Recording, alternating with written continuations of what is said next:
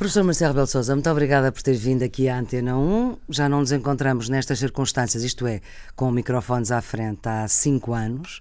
Já quando... não me lembrava. Cinco anos. Já não se lembrava das nossas conversas, professor? Lembrava muito ah, da nossa conversa. Já foi há cinco anos, veja lá. Com o microfone, era também com câmara. Exatamente, era também com. Esta também é, esta também é, apesar de agora uh, ser na rádio primeiro, na televisão depois mas aqui estamos numa situação diferente porque nenhuma das questões que eu lhe vou fazer foi sequer sugerida por si.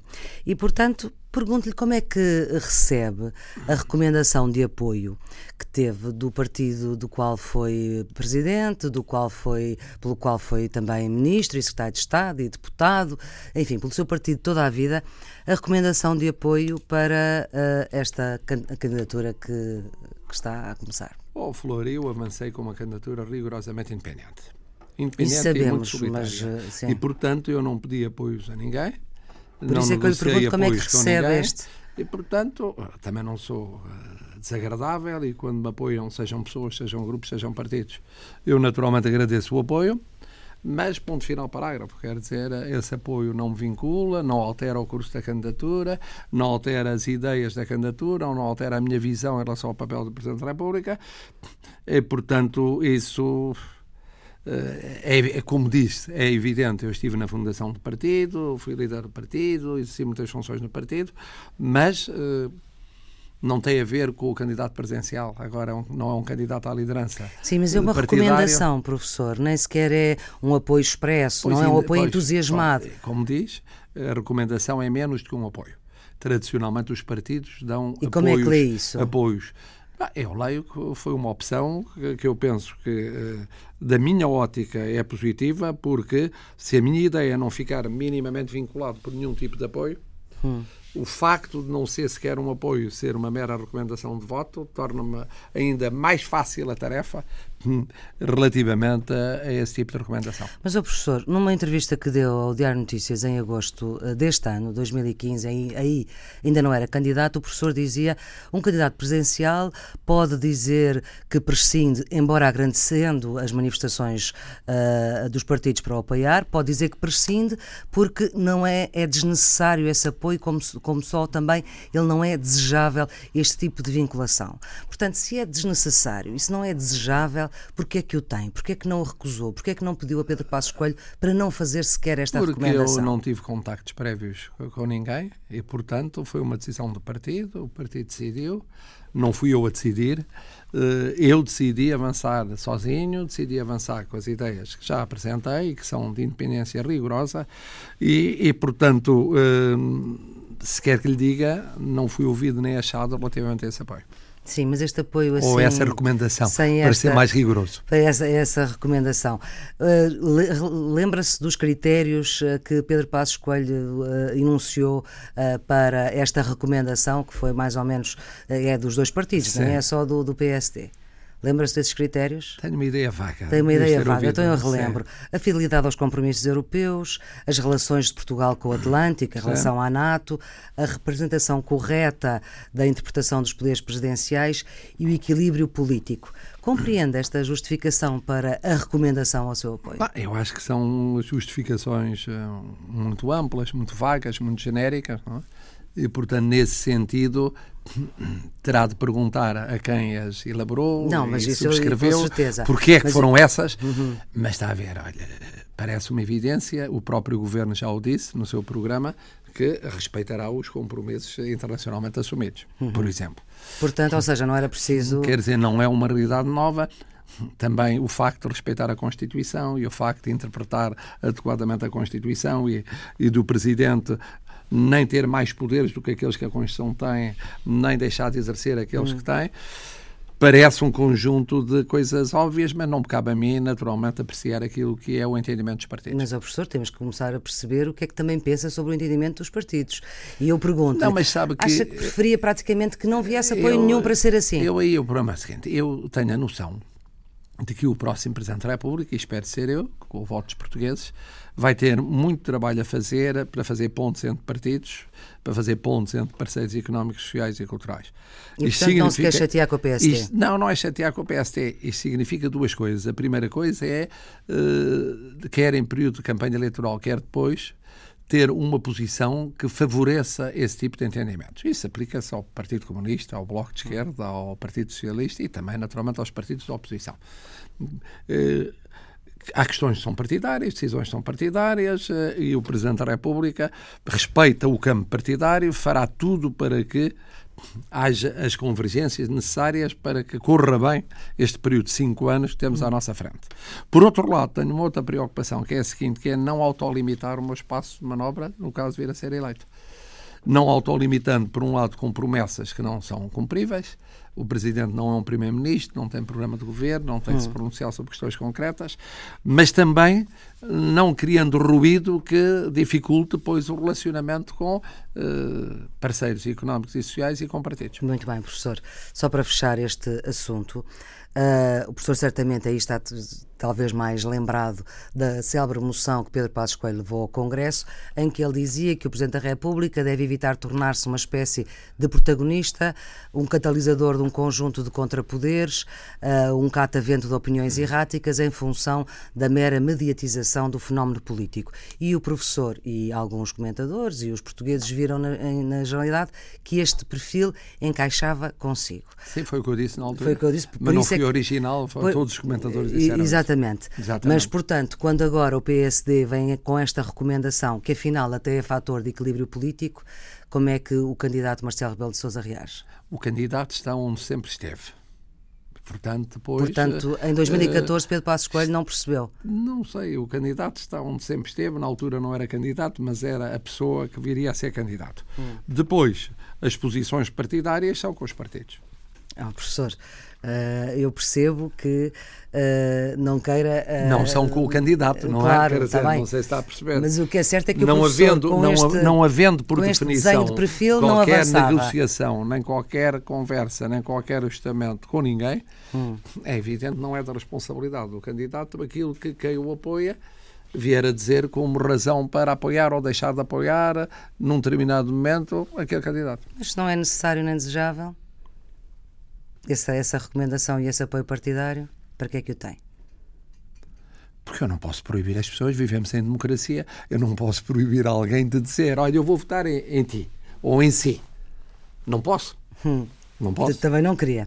Bom, o professor até já disse esperar que a atual legislatura vá até ao fim e que tudo vai fazer para isso. Os partidos e, sobretudo, o eleitorado que apoia os partidos que recomendaram o apoio em si não querem que isto aconteça. Como é que o professor consegue representar ao mesmo tempo uma coisa e o seu contrário? O Presidente da República é Presidente de todos os portugueses.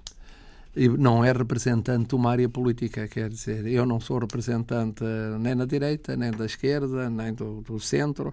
Eh, eu Uh, represento uma determinada ideia sobre o que deve ser o país, um, uma determinada ideia sobre o que deve ser o papel do Presidente, que aliás tenho explicado diariamente, uhum. e essa ideia é muito simples. Dizer, o Presidente, nos próximos cinco anos, tem de recriar consensos sociais, depois de uma profunda crise social que dividiu a sociedade portuguesa, aumentou a pobreza, o risco de pobreza, as injustiças, deslaçou a sociedade, que criou uma clivagem maior entre mais velhos e mais novos, e ao mesmo tempo tem de trabalhar para recriar consensos de regime, que por exemplo existiam quando eu era líder da oposição uhum. e o Engenheiro Guterres era primeiro-ministro, sobre matérias básicas como a Europa, as finanças, a educação, a segurança social, e agora não existem. E como é que o professor vai fazer isso? Esses consensos de regime, como é que os vai trabalhar. Já sabemos que o, o Conselho de Estado vai passar a trabalhar não só quando há crises, pelo menos de três em três meses, meses. vai reunir-se. Para funcionar normalmente, isto é, para não ter o aspecto dramático de só existir quando há crises. Hum. Não, deve existir. O professor é Conselheiro de, Estado permanente. Uh, e não tem tido muito trabalho nesse, nesse Mas papel. é o Presidente da República. Hum que quem, atual. Que, quem convoca realmente o Conselho de Estado. Eu uhum. fui com dois Presidentes da República e cada Presidente da República tem o seu estilo e convoca uhum. mais ou menos o Conselho de Estado. Eu já disse, no meu entendimento, é fundamental, até porque estão lá personalidades muito respeitáveis e com muito E peso. agora vão estar, acha que vão estar mais estes nomes? uh, Viu com acho- alguma eu- surpresa eu tenho, eu uh, tenho, Domingos Abrantes, de, Francisco Louçã, naturalmente Adriano ser Moreira, Uhum. cuidadoso na pronúncia sobre nomes eleitos pelo Parlamento, que ainda não que não foram, foram, vão ser só na próxima só vão sexta-feira. ser eh, na sexta-feira, mas à partida eu diria que são uns magníficos nomes em termos da composição do Conselho E ficou surpreendido com esta recomposição da lista do Isso Parlamento, eu já não devo dizer mais do que isto. Mas uh, Isso é um vai problema de, reencontrar de escolha dos partidos. Com certeza, mas vai reencontrar, por exemplo, Domingos Abrantes foi seu uh, colega co- na, na Constituinte. Na Constituinte. Portanto, é uma é- pessoa isso que conhece bem. Conheço. Uh, Adriano Moreira, Conhece bem eh, cada Francisco um dos vários novos membros indicados por todos os eh, intervenientes partidários, nos que são eleitos pela Assembleia da República. De facto, conheço bem. E acho que a generalidade dos portugueses também conhece bem. e acha que esta, eh, esta lista do- da, Assembleia da República, mais representativa do espectro partidário, é mais conforme a esta necessidade de consensos que o professor eh, defende? O Parlamento é livre de escolher eh, o critério a adotar. Escolheu um determinado critério. Esse critério levou a uma representação muito diversificada das várias correntes eh, e políticas eh, com assento parlamentar. Noutros casos tem sido o Presidente da República a introduzir eh, Sim, foi- corretivamente Foi na sua escolha hum, é esse mesmo critério. Uhum. Eu não comento o critério, estaria a imiscuir-me numa eh, ponderação que é da própria Assembleia da República e o Presidente não deve fazer. O que eu posso dizer é que as personalidades são conhecidas e que eu penso que enriquecem o- a composição do Conselho de Estado. Muito bem. Professor, ainda voltando à questão uh, da, da legislatura, não receia que haja uma parte do eleitorado que foi às urnas nas últimas eleições, dia 4 de outubro, e que fique sem candidato presidencial para votar, porque não se vê, uh, não se revê nas posições que o professor tem tomado ultimamente? Sabe que uma das razões porque eu digo que é importante eh, fazer pontes, é porque de facto as eleições legislativas hum, deixaram, elas próprias e depois o processo de formação do governo, deixaram o país dividido em dois países. Sim, Dois já disse isso políticos. várias vezes. E cada país político acha que tem a legitimidade Mas, para professor, não acha que há um o país político que não E, se vai portanto, conseguir rever o que em ninguém? acontece é que é tarefa do próximo Presidente da República garantir a capacidade de diálogo com uns e com outros. Com Uhum. Isso uns e com outros. isso Por isso, aliás, eu tenho dito que me encontro, claro que elogio em boca própria É sabe a vitupério, vitupério, sim. mas, modestamente, eu acho que estou numa posição que permite abrir portas para um lado e para o outro. Porque vai ser preciso abrir essas portas em imensas questões, são questões de regime. Olha, Por exemplo, estamos em cima da hora de questões no sistema financeiro. Sim. Uhum. Por exemplo, são questões de regime. Quer dizer que funcione bem a resolução de um problema de uma instituição bancária é uma questão de regime. Que o sistema financeiro esteja forte e dinâmico para permitir investimento para o crescimento da economia é uma questão de regime. Não Certo. é do partido A, do partido E, do partido C. E, e não lhe escondo que hum, vi com satisfação que o Primeiro-Ministro tivesse ouvido todos Dos os partidos. Uhum. grupos parlamentares acerca de uma questão que é uma questão de regime. E em relação à pré-decisão que está tomada eh, pelo Governo eh, de, eh, no, no fundo, dar, dar conforto aos depositantes, mas não proteger os acionistas, mas, eh, enfim, os contribuintes vão ter que ser chamados. Eu acho que o Governo, eh, tanto quanto eu posso ver, eu não posso pronunciar, nem deve um Presidente da República pronunciar sobre questões concretas, mas aquilo que eu percebi é que o Governo aguardava ainda Sim, o epílogo do processo de venda, de venda. para depois tomar uma decisão. Mas que tinha muito presente uma preocupação que acho positiva, que é a preocupação de garantir o- a situação dos depositantes. Sobretudo pensando que há muitos eh, madeirenses Sim. espalhados pelo mundo que eh, têm as suas poupanças na instituição e que, portanto, já não é só um problema de credibilidade interna da instituição, que é fundamental, é da credibilidade externa da instituição. No debate quinzenal que decorre enquanto fazemos esta, gravamos esta entrevista, professor, eh, foi dito na Assembleia da República que para já o Banif era o banco do PSD eh, da Madeira, com alguns ministros socialistas na lapela, antigos ministros socialistas na lapela, e que o governo anterior escondeu durante um ano, durante o ano 2015, a situação do Banif. Eu acho que eh, na atual situação Eu respeito naturalmente as intervenções partidárias sobre matéria, uhum. mas penso que não seria um bom contributo meu, no uhum. atual momento, estar a deitar achas para uma fogueira em que interessa, sobretudo, é encontrar uma solução boa dentro do limite possível. E, portanto, a contenção acho que é, deve ser a regra ao falar-se deste tipo de problemas. O, o Primeiro-Ministro António Costa também disse uh, no Parlamento, precisamente nesse debate, que em relação à regulação era preciso uma nova arquitetura do sistema. Não foi mais longe do que isto. Eu penso que uh, todos nós temos a noção e isto que tem que ver com o Governador do Banco de Portugal, que passa pelo Presidente da República. Tudo, tudo, tudo tem a ver até com um problema mais vasto, hum. que é a própria arquitetura a nível europeu. Isto é, como sabe, eh, os bancos centrais nacionais hoje têm uma ligação muito diferente daquela que era tradicional, nomeadamente dos países que são membros da zona euro, relativamente ao Banco Central Europeu. Uhum. E, portanto, isto mudou muito uh, a forma de funcionamento uh, no domínio da regulação do sistema financeiro.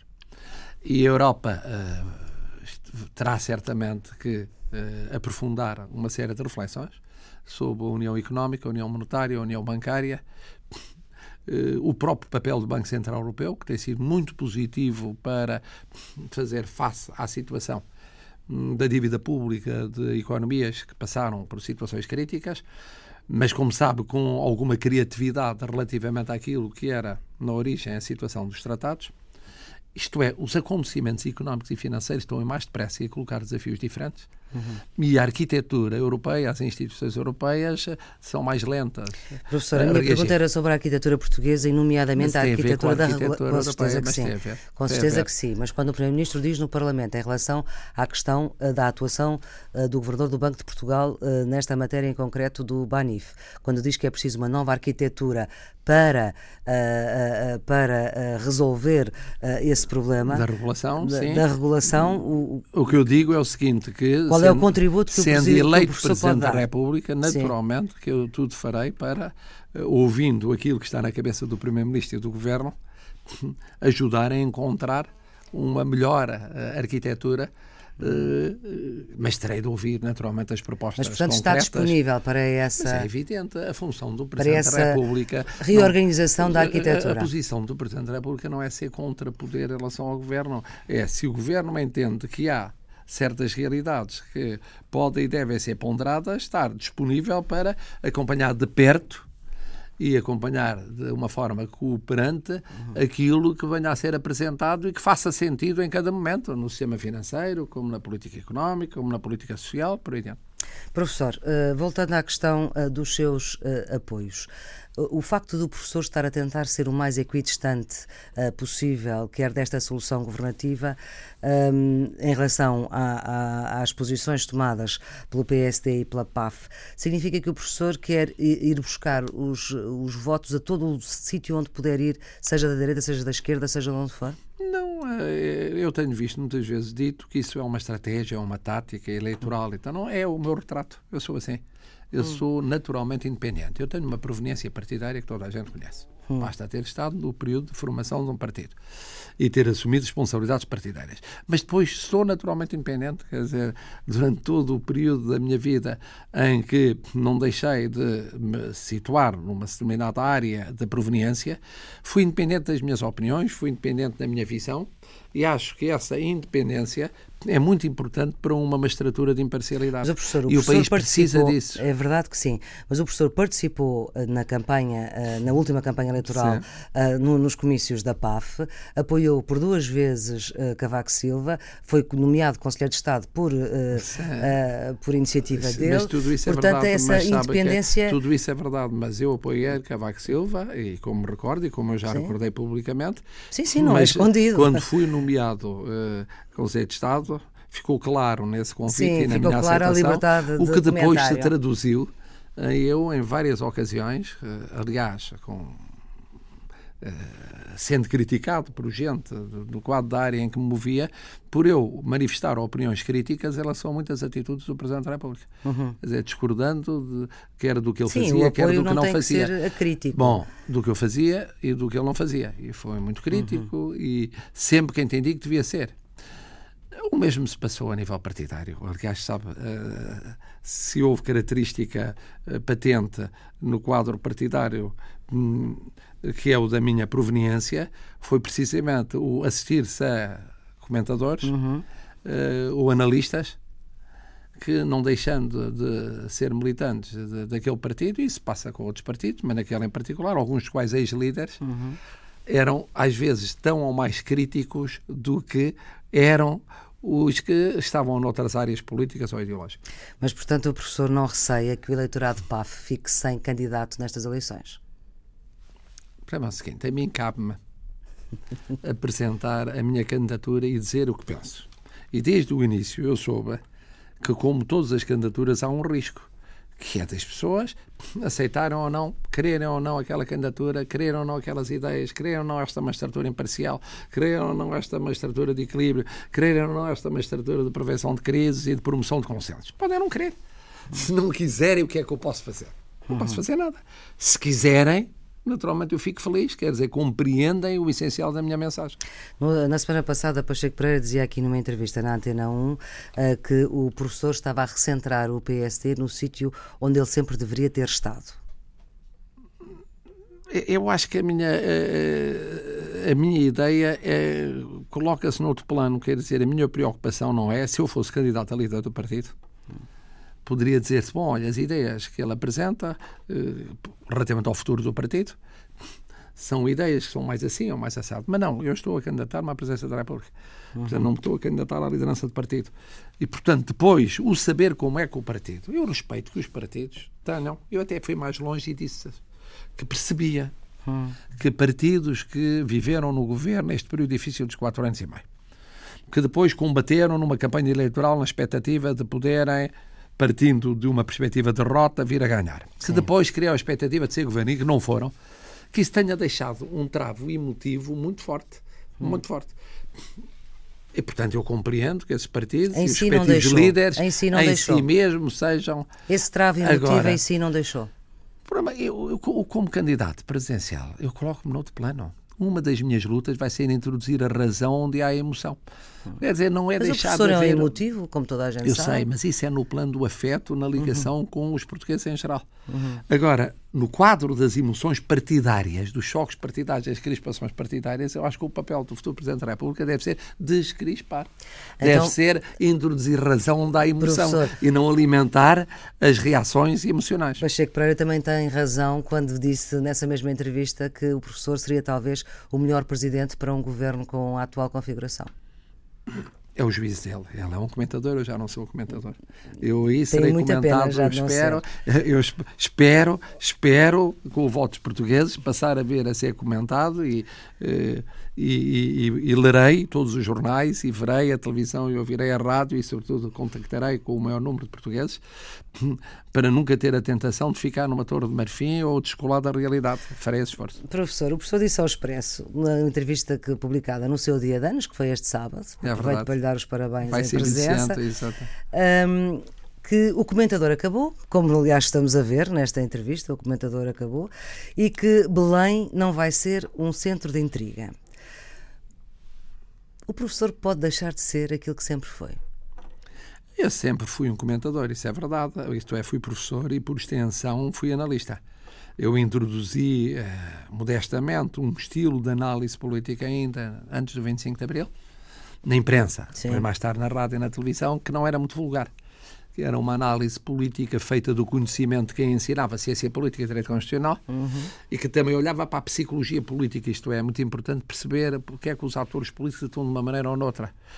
Eu introduzi esse fator. E há muitos e políticos que não gostam Agora, a grande fator. diferença é esta, é que a partir de agora, sendo eleito Presidente da República, como espero, eu passo a analisar para mim mesmo. Quer dizer, não analiso para mais ninguém, eu preciso de analisar. Como Presidente da República que não analisa com cuidado a realidade, corre o risco de descolar da realidade. Eu continuarei a analisar, só que não analiso para um milhão, um milhão e meio, dois milhões de portugueses, analiso para mim. se quiser, é mais privado, é mais, é mais restrito.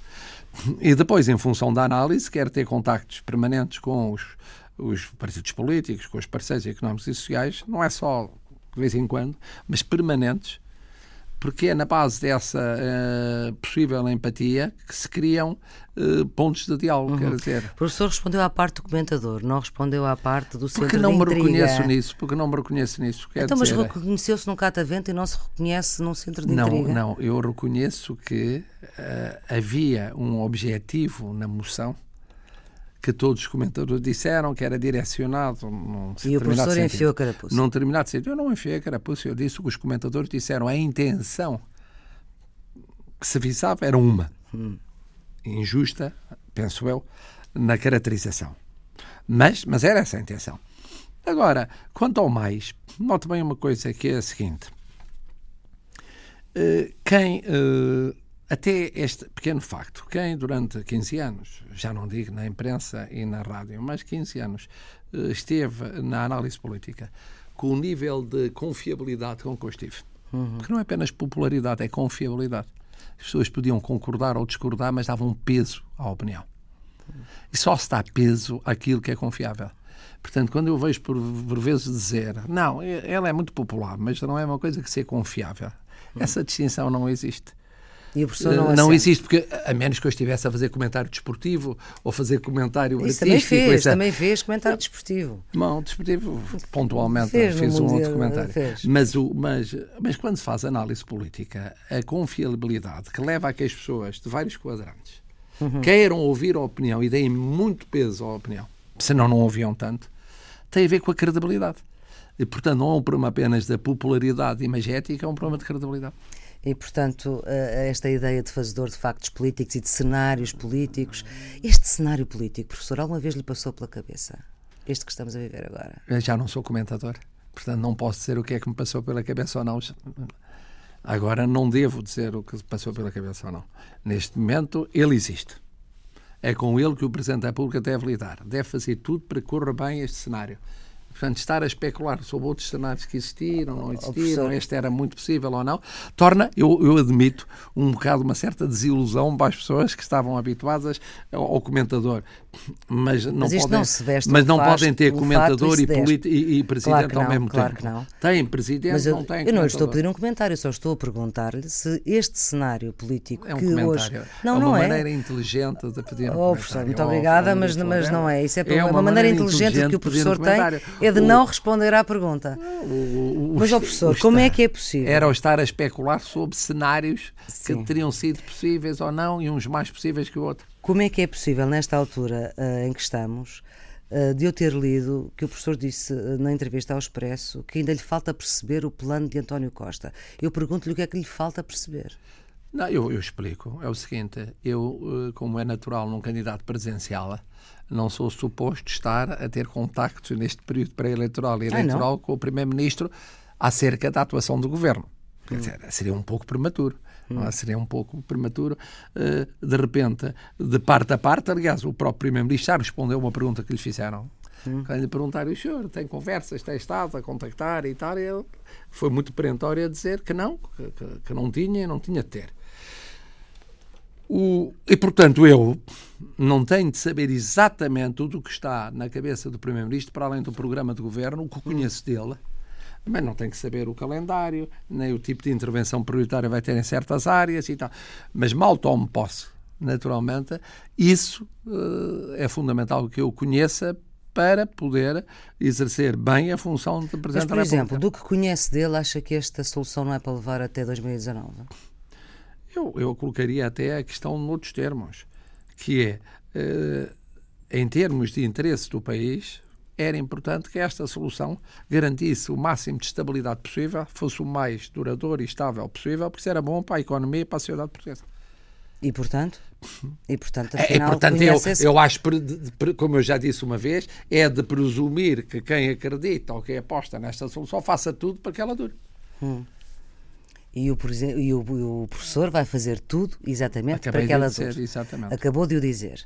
E acha que Pedro Passos Coelho e Paulo Portas vão ficar muito contentes com isso quando o objetivo deles é precisamente o contrário, que não dure. Oh, Maria Flor, mas você pergunta o que é que eu entendo que é bom para o país ou, Hum. ou pergunta aquilo que os líderes de variados partidos, não é de variados, é dos partidos que recomendam o apoio em respeitáveis si. que sejam, pensam que é o Ó professor, eles recomendam o apoio em si. Por exemplo, o PS, como sabe, não, não recomenda o apoio em ninguém. Eu sei, eu sei, eu sei, mas isso é um problema do, do, do- do Partido Socialista, não é um Acha problema que é um problema?